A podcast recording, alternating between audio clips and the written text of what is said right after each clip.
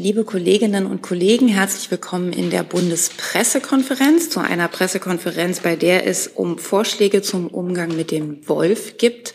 Dazu begrüße ich recht herzlich Bundesumweltministerium, Bundesumweltministerin Steffi Lemke und neben ihr sitzt Inka Gnittke. Sie ist Unterabteilungsleiterin der Abteilung Naturschutz im Ministerium. Ihnen auch ein herzliches Willkommen. Und äh, Frau Lemke beginnt. Frau Gnittke steht dann später auch für Ihre Fragen bereit und damit übergebe ich das Wort an Frau Lemke. Ja, guten Tag, meine sehr geehrten Damen und Herren. Ich möchte eingangs betonen, dass die Tatsache, dass wir heute hier sitzen, über Vorschläge, über einen äh, guten, konstruktiven Umgang mit dem Wolf in Deutschland, in Europa zu reden, durchaus ein Erfolg des Artenschutzes ist. Und gerade wenn wir auf die internationale Ebene schauen und äh, Länder sehen, die deutlich ärmer sind als Deutschland, als Europa, äh, die es schaffen, andere Prädatoren, äh, die es schaffen, Elefanten zu schützen, äh, die dort große Schäden verursachen, glaube ich, dass es gut ist, äh, dass es eine sehr, sehr hohe Akzeptanz für den Wolf in Deutschland gibt. Andererseits sehen wir, glaube ich, alle, die wir im Land unterwegs sind, dass es inzwischen zu großen Herausforderungen, zu großen Problemen gekommen ist durch den Wolf, durch das weitere Ausbreiten des Wolfes in Deutschland. Und äh, klar ist, dass der Wolf ein Raubtier ist und dass wir mit äh, wachsender Wolfspopulation in Deutschland eben zunehmend Risse an Weidetieren verzeichnen müssen.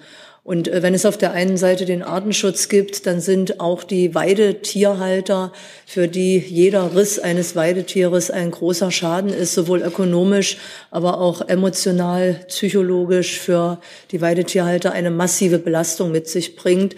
Also eine Schwierigkeit, diese Dinge miteinander zu vereinbaren, die in den letzten Monaten manchmal zu einer aufgeheizten Debatte geführt haben, von manchen auch bewusst aufgeheizt wurde.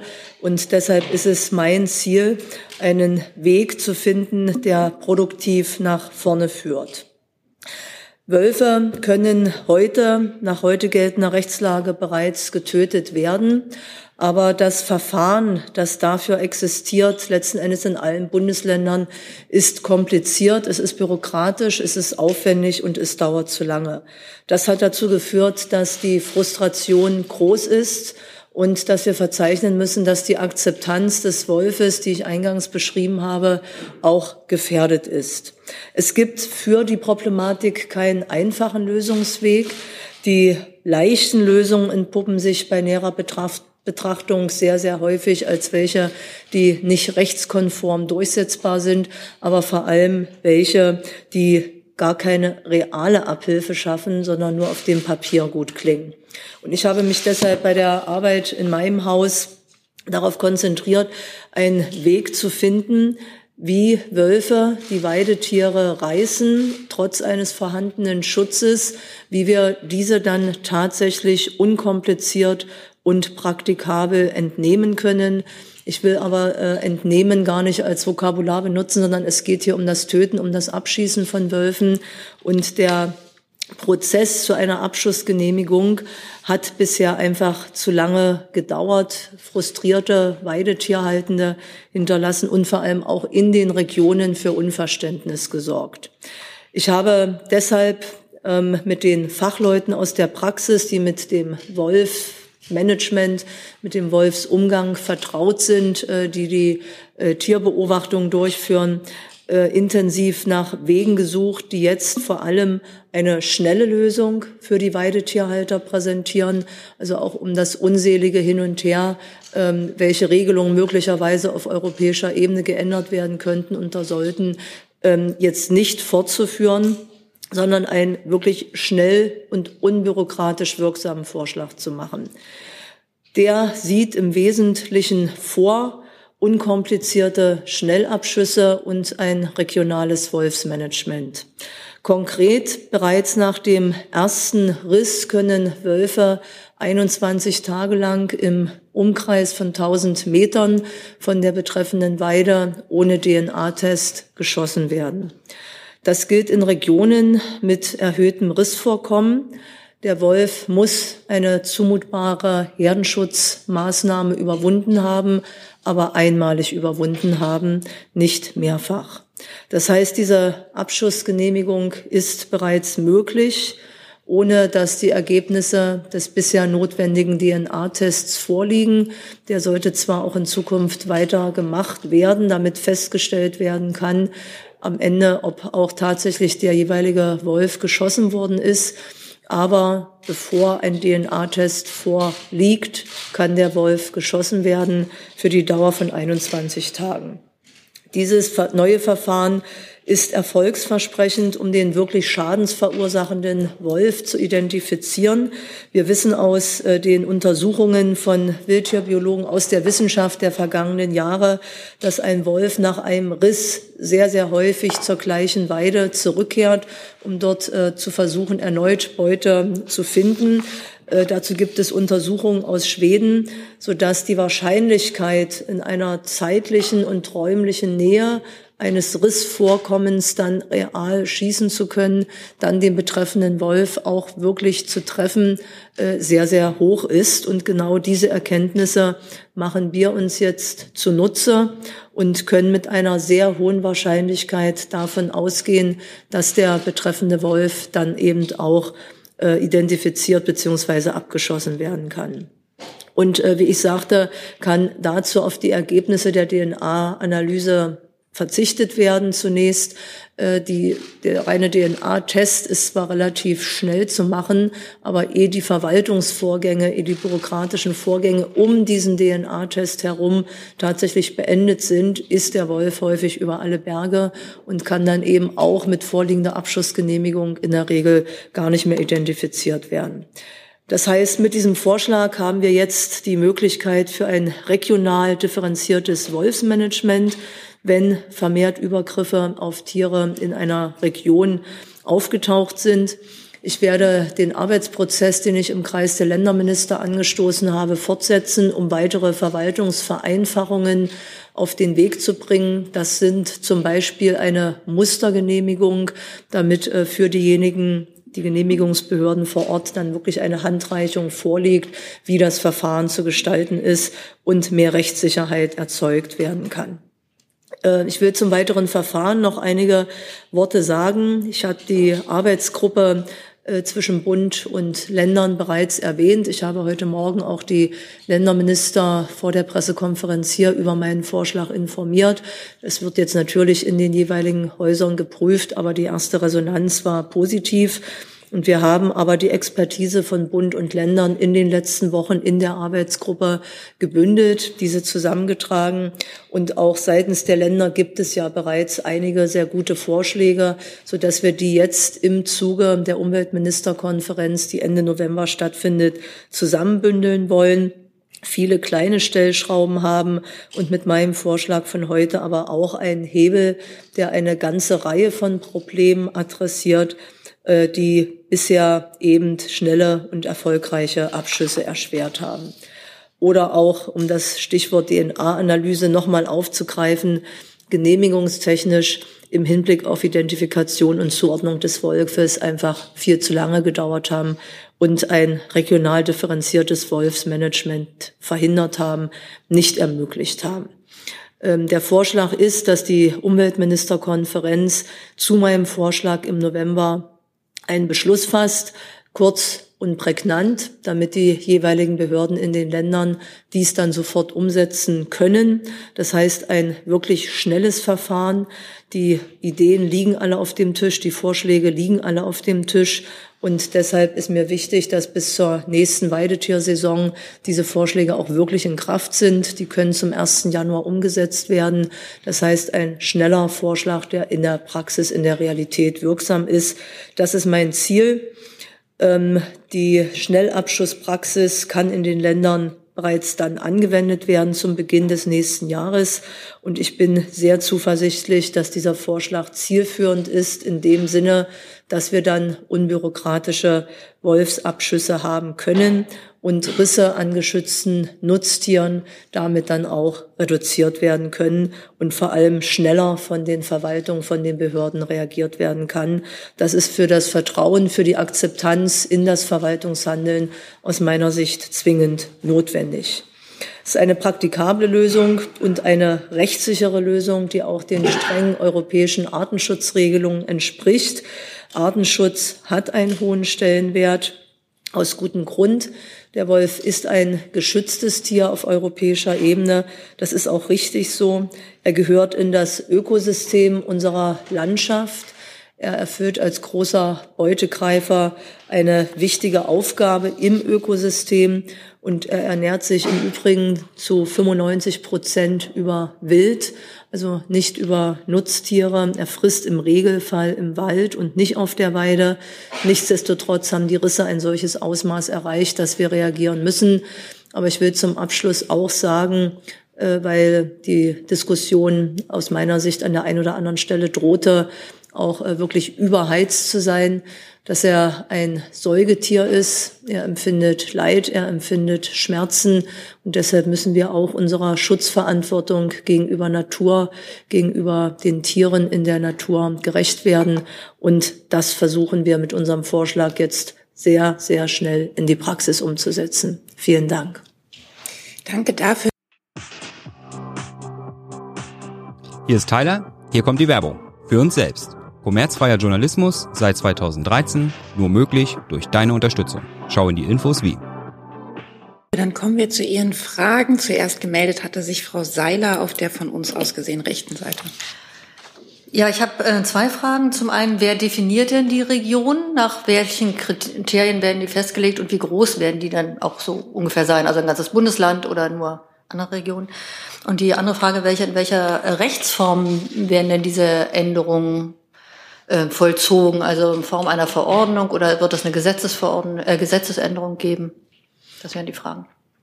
Die Regionen sollen von den jeweiligen Ländern definiert werden. Äh, das soll nicht vom Bund aus vorgenommen werden, weil ja eben geschaut werden muss, wo sind die Risse passiert und äh, ist es zum Beispiel an einer Landkreisgrenze, würde es sinnvoll sein, dann zwei Landkreise zu einer solchen Region zu erklären und nicht einen Landkreis.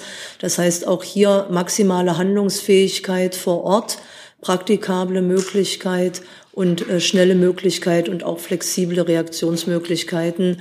Äh, für die ähm, Praktiker ist es häufig ein Problem, dass äh, der Wolf die Landkreisgrenze überquert hat, die Abschussgenehmigung, äh, wenn das Land verlassen wird, erlischt. Und auch damit werden wir jetzt ähm, eine Lösung präsentieren. Äh, das Zweite ist, mein Vorschlag ist, dass die äh, UMK, also die Umweltministerkonferenz der Länder, im November einen Beschluss dazu fasst, einen wirklich klaren und prägnanten Beschluss. Umgesetzt werden muss es dann durch Rechtsverordnungen der Länder. Aber ich bin für die, ich sag mal, rein technische Umsetzung, für die rein technische Lösung auch offen, welchen äh, gangbaren Weg wir hier dann gemeinsam mit den Ländern finden. Wie gesagt, die Länder sind letzten Endes zuständig. Deshalb ist mir der enge Austausch und eine gemeinsame Lösung mit den Ländern hier sehr wichtig. Äh, mein Petitum ist aber, dass wir das so schnell wie möglich machen sollen und äh, nicht weiter auf europäische Ebene oder andere Regelungen verweisen, sondern schnell zum Jahreswechsel der Vorschlag rechtskräftig umgesetzt sein soll. Nachfrage? Eine Nachfrage, ja. Äh, und die Kriterien, nach denen die Länder die Regionen festlegen können, wäre das so eine Bestandshöhe, also wie viele Wölfe da leben, oder ist es die Anzahl der Risse? Wir haben gesagt, äh, wenn an einer Herde ein Einriss stattgefunden hat ähm, und ähm, dass äh, ein Grundschutz vorhanden ist und dieser einmalig überwunden werden konnte in einer Region, in der Risse stattgefunden haben. Also wir brauchen weiterhin die Einzelfallgenehmigung. Die haben ja alle Länder, die Wolfsabschüsse ermöglichen, in Europa wegen des äh, europäischen äh, Artenschutzrechtes auch umzusetzen. Und das jetzt so zu reduzieren, dass es praktikabel ist, heißt, dass Risse in einer Region verzeichnet worden sein müssen. Also ein einzelner Riss äh, wäre zu wenig, aber wenn in einer Region mehrere Risse stattgefunden haben, dann äh, kann das jeweilige Bundesland, die Region definieren, ein Landkreis, zwei Landkreise oder eine Wolfspopulation, eine Wolfsregion und sagen, hier kann jetzt für 21 Tage ohne weitere Regelung, ohne DNA-Nachweis geschossen werden. Frau Lehmann hat die nächste Frage. Ja, vielen Dank. Ähm, ich hätte noch mal eine Frage zur praktischen Umsetzung. Also Sie, ähm, äh, es steht hier ja ähm, äh, ist von zumutbarem Herdenschutz die Rede. Ähm, der muss ja dann auch erstmal festgestellt werden, also innerhalb dieser 21 Tage, ob das sich um einen zumutbaren Herdenschutz handelt, der der da vorliegt.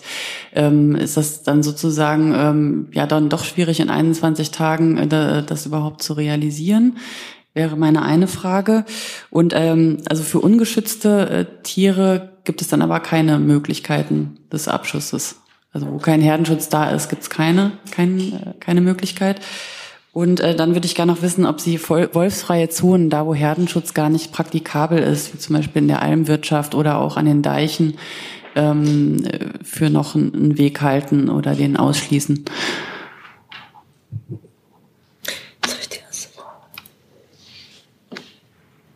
Die Frage war, das ist zumutbar, das sagen die Länder. Ja, das ist nee, die erste Frage.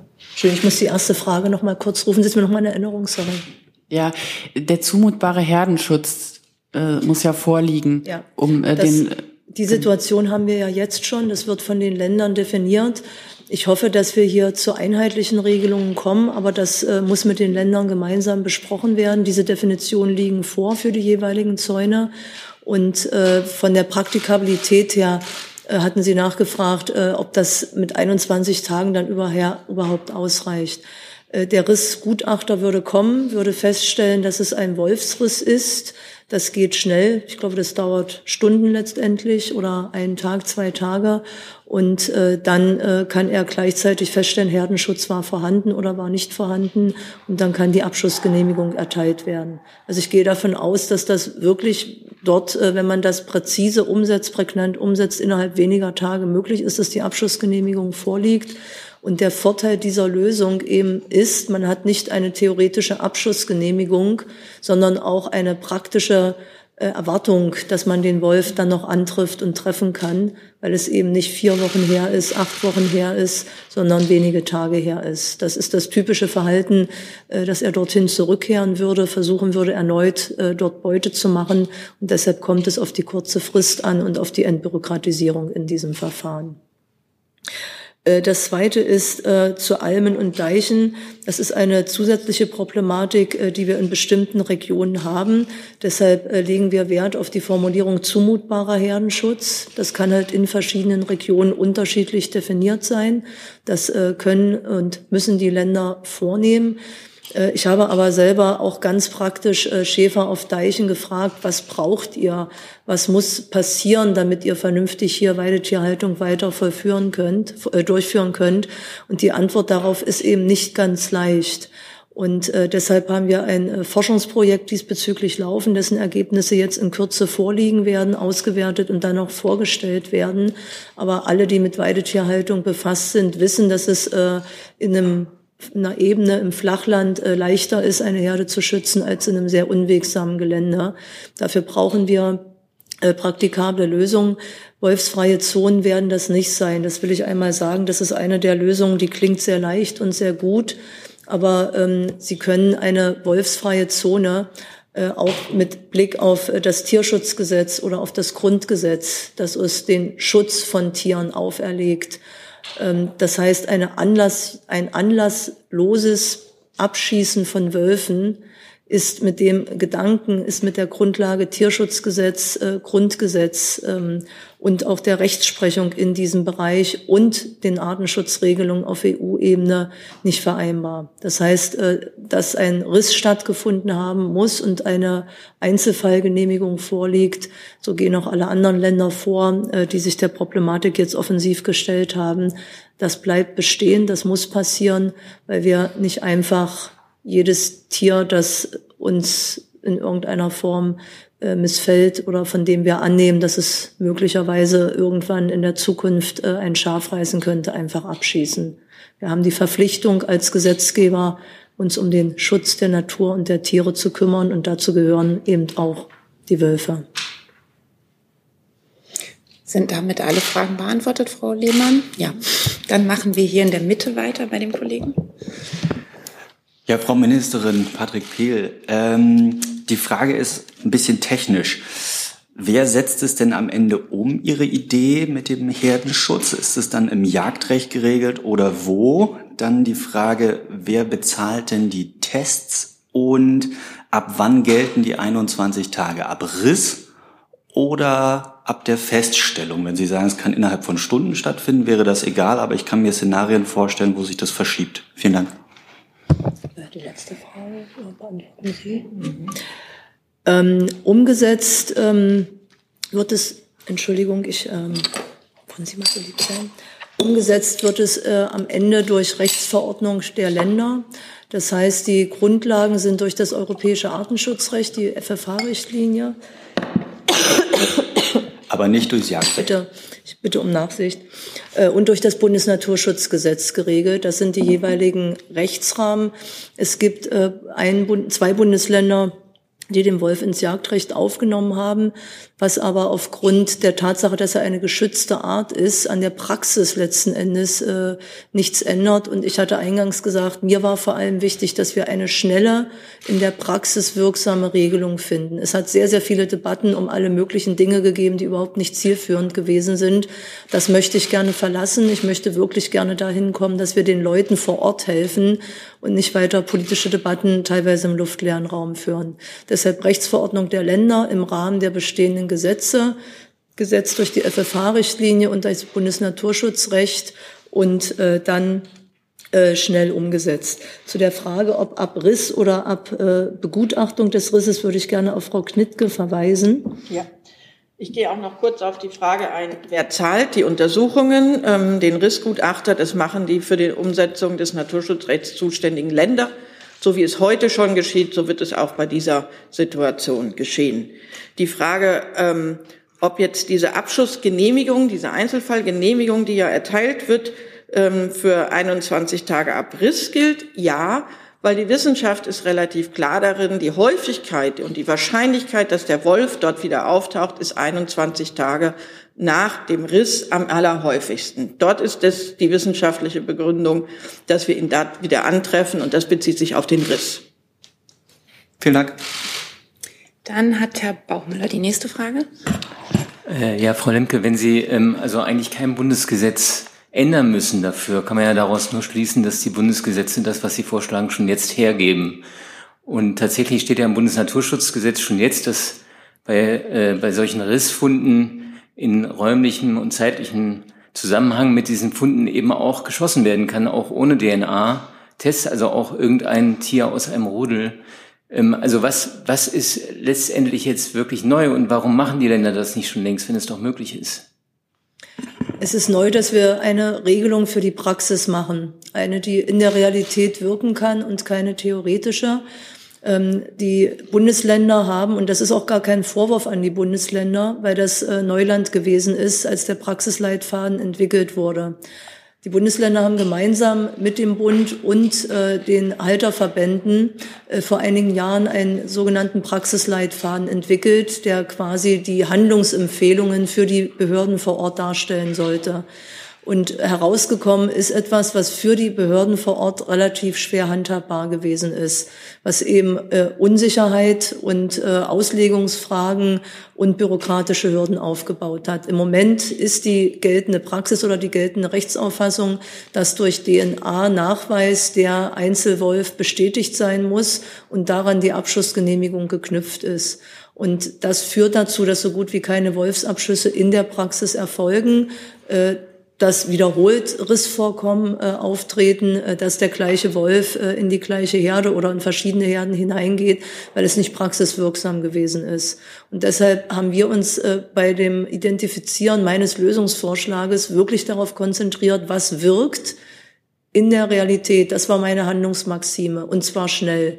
Wir könnten jetzt noch äh, vier Jahre äh, über die Änderung der FFH-Richtlinie diskutieren oder äh, viele machen den Vorschlag, den Schutzstatus des Wolfes zu verändern, was in der Praxis aber dann auch nicht zu mehr Abschüssen führen würde. Wenn der Schutzstatus des Wolfes ein, an, also wenn der gute Erhaltungszustand festgestellt ist, das ist ja die Forderung, äh, die auch im politischen Raum immer wieder vorgetragen wird, dann heißt das trotzdem nicht, dass er jetzt einfach geschossen werden darf, sondern auch dann bliebe noch Einzelfallgenehmigung. Und äh, deshalb haben wir uns darauf konzentriert, die Praxis zu verbessern, damit diejenigen, die vor Ort die Arbeit machen müssen, mehr Rechtssicherheit und mehr Klarheit haben, was der Gesetzgeber will und äh, das Instrument, wie es letzten Endes umgesetzt wird, die Rechtsverordnung der Länder ist. Ähm, ich bin auch mehrfach aufgefordert worden, äh, das Bundesnaturschutzgesetz zu ändern. Äh, ich kann solche Forderungen nachvollziehen. Ich sage nur, dass es deutlich länger dauern würde als mein Vorschlag, wenn man das äh, Bundesnaturschutzgesetz ändern würde. Und wenn man es schnell machen will, wenn man sagen will, jawohl, wir können bis zum Jahresende eine Regelung in Kraft gesetzt haben, dann finde ich, sollte man nicht ein halbes, dreiviertel oder gar ganzes Jahr länger warten, sondern es jetzt machen. Und genau das ist mein Vorschlag. Nachfrage? Das heißt mit anderen Worten, die Länder haben den DNA-Murks ähm, selber veranstaltet, für dessen Abstellung sie sich beim Bund eingesetzt haben. Das war explizit nicht meine Aussage, sondern ich habe gesagt, dass die Bundesländer und der Bund und die Praxis, die Tierhaltungsverbände waren, die Weidetierhalter waren damals mit einbezogen, versucht haben, eben diese Balance zwischen Schutz der Weidetierhaltung und dem Artenschutz äh, für eine damals ja noch mit niedrigeren Beständen äh, bei uns auftauchende Art hinzubekommen. Und äh, das hat nicht praxistauglich funktioniert, aber das ist kein Fingerzeigen von mir auf irgendjemanden, A, weil ja alle beteiligt gewesen sind und B, weil man, wenn man Neuland für so etwas betrifft, halt auch nicht möglicherweise beim ersten Versuch den Stein des Weisen gefunden hat. Und ich weiß auch nicht, ob wir den jetzt haben, aber was wir jetzt haben, ist ein praxistauglicher, schnell wirksamer Vorschlag, der den Weidetierhaltenden sofort ab dem Jahreswechsel helfen kann. Gibt es weitere Fragen? Dann nochmal der Kollege Kehl. Hatte ich das richtig verstanden? Pehl mit Pehl, P am Anfang. Sorry. Ähm, nur eine kurze Nachfrage. Sie haben sich gerade so ausgedrückt, es geht darum, die Abschusszahlen zu erhöhen, aber den Wolf zu beschützen. Habe ich das richtig verstanden oder haben Sie sich da falsch ausgedrückt? Äh, nö. So kann man das äh, auch zusammenfassen, dass wir die Balance zwischen dem Schutz der Weidetiere hinbekommen wollen und dem Schutz des Wolfes. Wir haben äh, steigende Wolfspopulationen seit äh, mehreren Jahren in Deutschland und er konzentriert sich halt auch in verschiedenen Regionen. Die äh, Zahlen hat das äh, Bundesamt für Naturschutz am Dienstag veröffentlicht. Ich äh, habe sie auch gleich nochmal da, wenn Sie sie haben wollen. Ähm, das heißt, ähm, die, die vorhandenen Wölfe verteilen sich nicht gleichmäßig auf alle 16 Bundesländer, sondern konzentrieren sich in Sachsen, äh, Brandenburg und Niedersachsen und äh, danach Sachsen-Anhalt. Und äh, bei steigender Population und dieser Konzentration ist es notwendig geworden, dass wir sagen, dort, wo Wölfe Schafe reißen, wo sie mehrfach möglicherweise sogar in Herden hineingegangen sind, müssen wir diese Wölfe schießen weil sie ähm, gelernt haben, sich angewöhnt haben, äh, dass man dort leichte Beute machen kann. Und äh, das würden sie immer wieder und wieder wiederholen. Wenn ein Wolf dieses Verhalten einmal angenommen hat, muss man damit rechnen. Und deshalb sagen wir, diese Wölfe sollen geschossen werden. Und der Schutz des Wolfes heißt aber, dass wir nicht einfach erlauben, dass äh, jeder Wolf geschossen werden kann, der keinen Riss verursacht hat, der möglicherweise auch nie einen verursachen wird. Das wissen sie schlichtweg nicht. Und deshalb keine Anlass, kein anlassloses Abschießen von Wölfen, sondern gezielte Reaktion auf das Übergreifen auf Herden. Aber es soll mehr geschossen werden. Ich möchte, dass dort, wo Risse stattgefunden haben, die Wölfe geschossen werden können, was, das hat der Herr Bauchmüller angesprochen, heute auch schon geht aber heute mehr Theorie als Praxis ist. Und deshalb wollen wir diese Möglichkeit jetzt wirklich so handfest gestalten, äh, dass sie in der Realität stattfindet. Das wird zu Wolfsabschüssen führen, dort, wo gerissen worden ist. Die Kollegin in der Reihe davor. Genau. Hallo, Nina Patzig, Agrar Europe. Das heißt, verstehe ich Sie richtig, dass Sie einem aktiven Bestandsmanagement, wie es von vielen Seiten gefordert werden, äh, jetzt einen Riegel vorschieben wollen oder zumindest nicht in die Richtung gehen wollen. Also abschießen ohne Risse, meine ich. Der Vorschlag, den ich heute gemacht habe oder jetzt hier in dieser Pressekonferenz gerade mache, beinhaltet das regionales Wolfsmanagement. Es ermöglicht in den Regionen, wo vermehrt Risse auftreten, Wölfe praxistauglich zu entnehmen. Äh, das ist das, was äh, von den Weidetierhaltern, äh, mit denen ich spreche, wenn ich draußen unterwegs bin mit Schäfern, gibt uns die Möglichkeit, wenn der Wolf gerissen hat, ihn wirklich schnell und unbürokratisch zu schießen. Das ist die Hauptforderung. Und das finde ich richtig bei der Entwicklung der Bestände, die wir inzwischen zu verzeichnen haben. Und damit machen, dafür machen wir jetzt den Weg frei.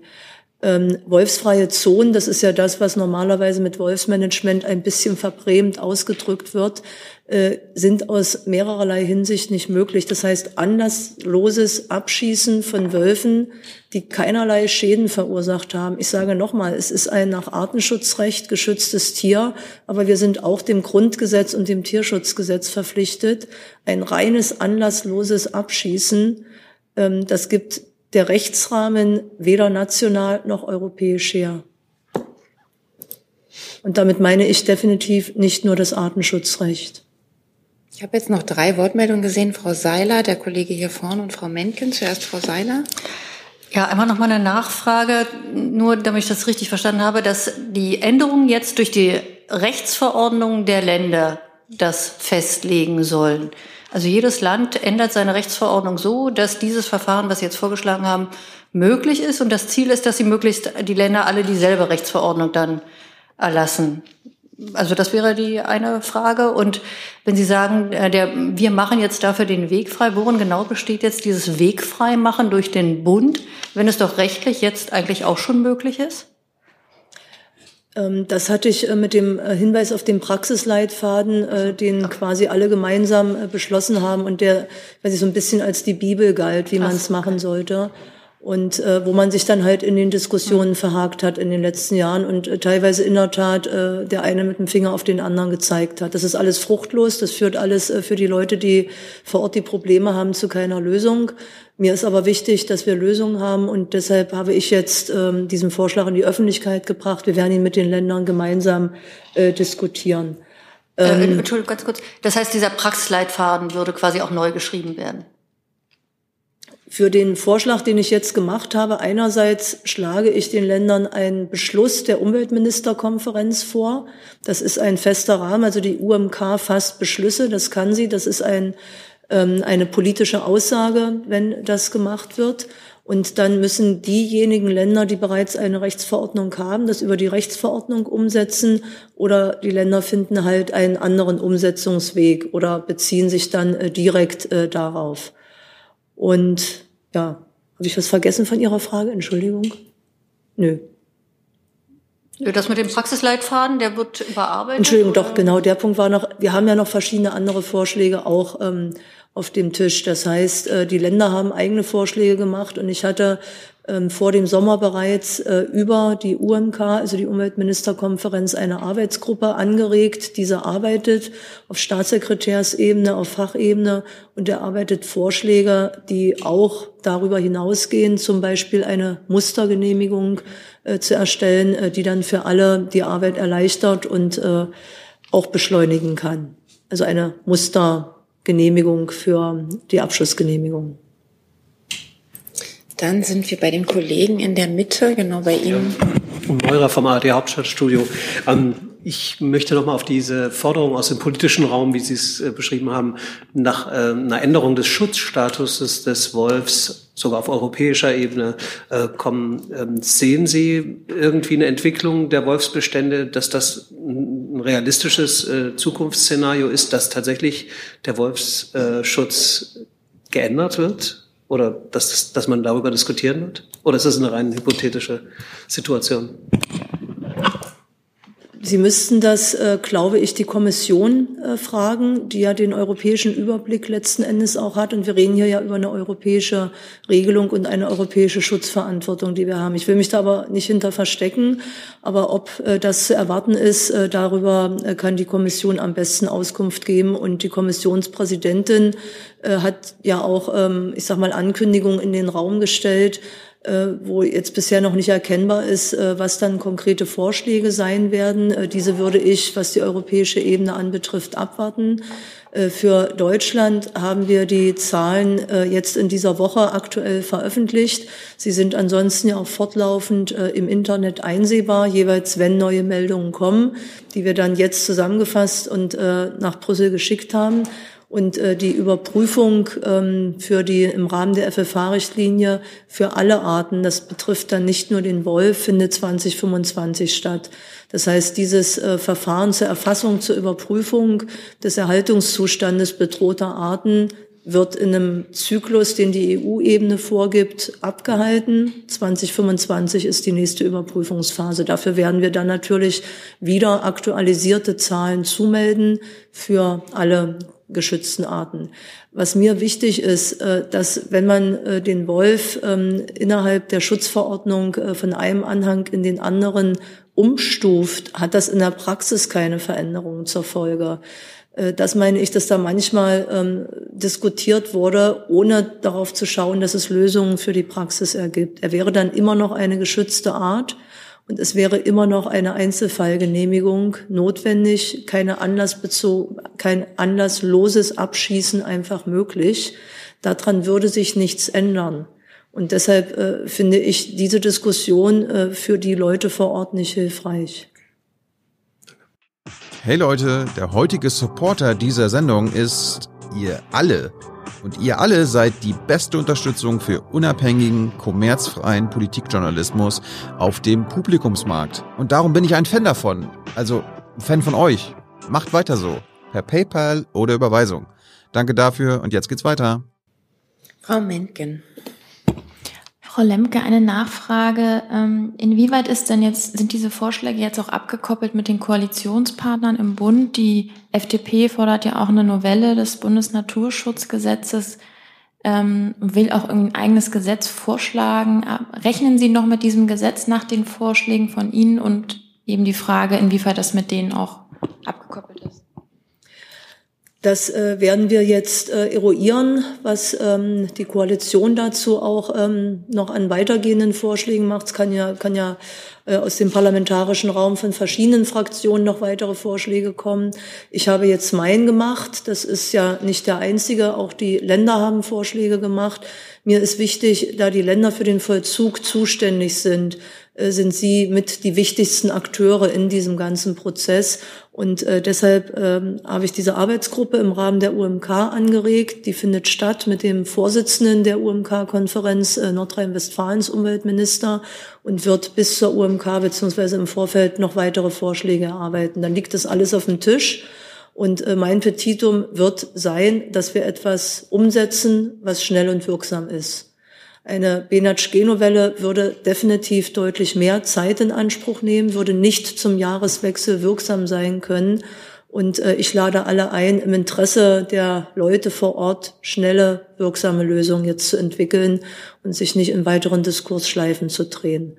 Und äh, ich habe die äh, Koalitionspartner natürlich auch im Laufe des äh, Vormittages informiert. Also es war jetzt nicht ich persönlich, weil ich im äh, Plenum sein musste aufgrund ähm, der Nachhaltigkeitsdebatte und äh, der Israel-Debatte, die wir heute dort hatten.